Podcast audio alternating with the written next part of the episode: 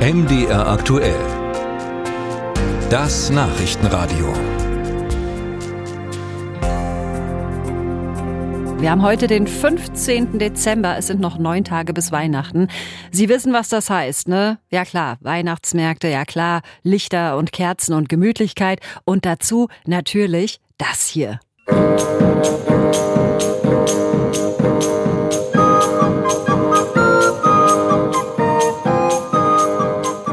Drei Haselnüsse für Aschenbrödel. Ganze 16 Mal läuft dieser Märchenfilm rund um Weihnachten im Fernsehen.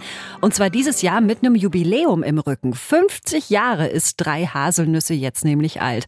Und zu diesem Anlass ist der Filmemacher René Römer in einer neuen Doku der Frage nachgegangen, warum ist eigentlich ausgerechnet dieser Film Weihnachtskult geworden? Ja, Herr Römer, warum denn?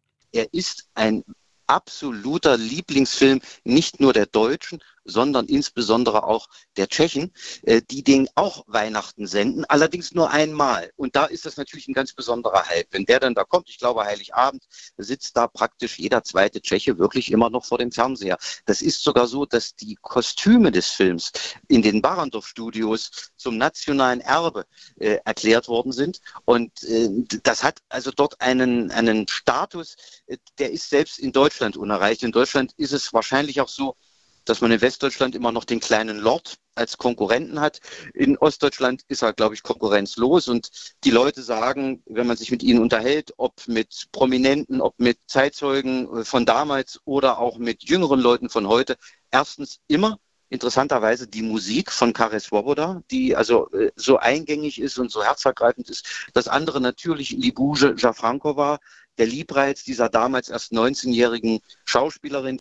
Äh, und dann auch, dass diese Figur, die die Libouge dort spielt, das arme Aschenbrödel eben nicht einfach nur da sitzt und es über sich ergehen lässt, was so passiert und dass da ein Prinz möglicherweise ausreitet, einen Drachen erschlägt und am Ende das schöne junge Mädchen bekommt, sondern dass eben dieses äh, Aschenbrödel selber tatkräftig ist und dabei reitet und Bogen schießt und sich verkleidet und den ein bisschen, bisschen doofen Prinzen auch an der Nase herumführt und ihn am Ende aber natürlich haben will und auch kriegt. Also so ein emanzipatorischer Gedanke, der da auch schon sehr früh 73 drin steckt.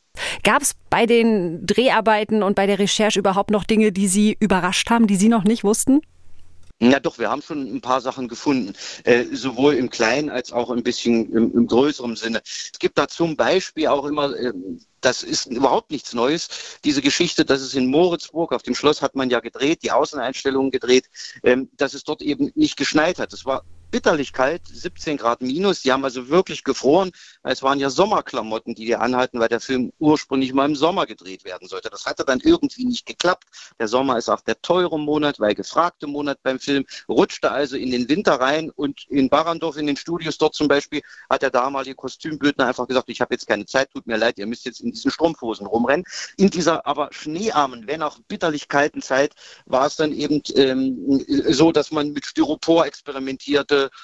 und äh, versucht hat, also künstlich dann mit Fischmehl, das fürchterlich stank, die Wege weiß zu machen. Und äh, Pavel Trafnicek, der Prinzendarsteller, äh, sagte dann, wir hatten dann aber Glück. Und das habe ich zum Beispiel nicht gewusst. Es hat nämlich dann tatsächlich doch noch geschneit in Moritzburg. Und da konnte man die meisten Szenen also nicht bei diesem stinkenden Fischmehl, Kunstschnee abdrehen, sondern bei richtigem Schnee. Große Erleichterung, meine Güte. Ja. ähm, letzte Frage, Herr Römer. Haben Sie persönlich eine Lieblingsszene in dem Film? Boah, das ist schwierig, weil ich musste den Film ja auch vorher mir noch mal wieder angucken. Ja.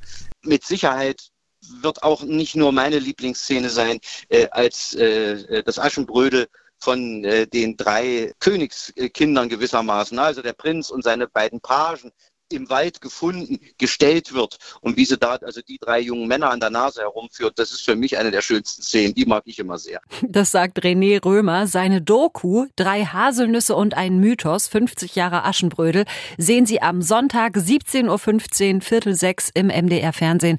Und das Ganze gibt's auch jetzt schon in der ARD Mediathek.